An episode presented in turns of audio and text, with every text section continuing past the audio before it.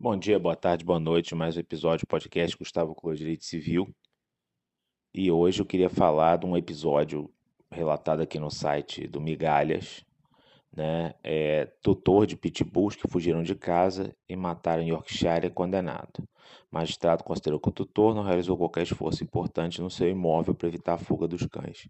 É um caso interessante para a gente discutir responsabilidade pelo fato do animal artigo 936 do Código Civil, que diz o dono ou detentor do animal ressarcirá o dano por este causado, se não provar culpa da vítima ou força maior.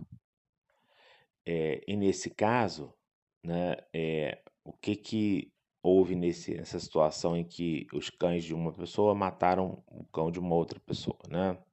Isso aconteceu na Bahia e o magistrado chegou à conclusão de que é, não se tratava, olha as palavras do magistrado, de caso fortuito, mas de absoluta falta de cuidado.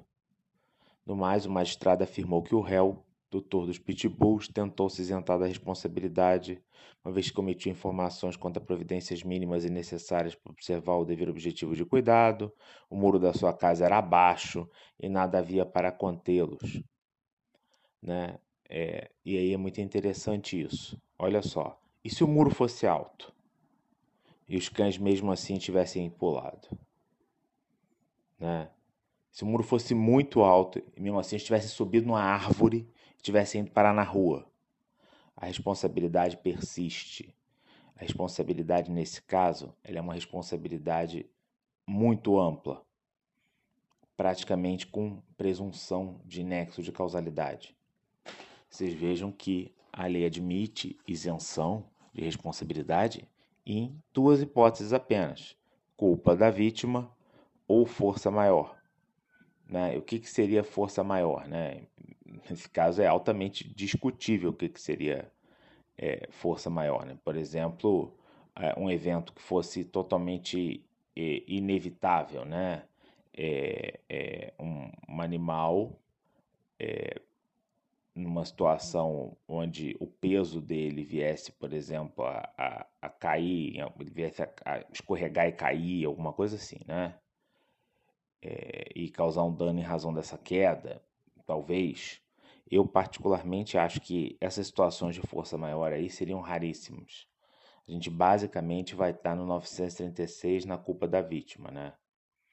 E mesmo assim, a gente tem que olhar essa culpa de uma forma com extremamente cautelosa, né? Se a vítima é vulnerável, idoso, criança.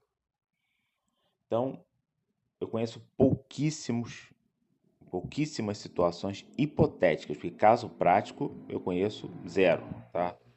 Pouquíssimas situações hipotéticas na qual alguém atacado por um pitbull não poderá ser responsabilizado pelo não poderá responsabilizar o seu dono.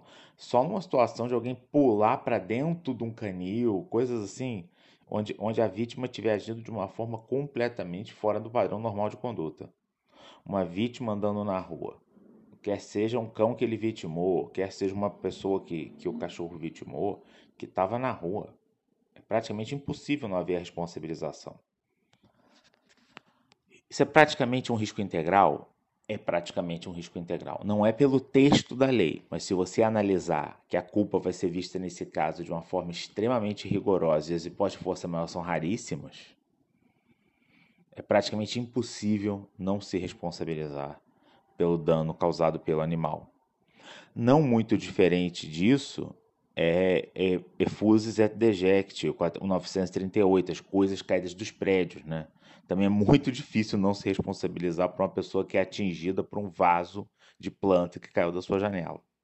A gente tem aqui hipóteses nas quais o Código Civil, em vez de simplesmente é, nos, nos levar a uma regra geral de responsabilidade objetiva pelo, pelo fato perigoso, lá do 927, parágrafo único, ele vai muito fundo em situações nas quais a responsabilidade é praticamente presumida. Tanto os animais, quanto a ruína, quanto as coisas caídas dos prédios, são situações históricas, tá? que vão remontar séculos e séculos de direito civil. Tá?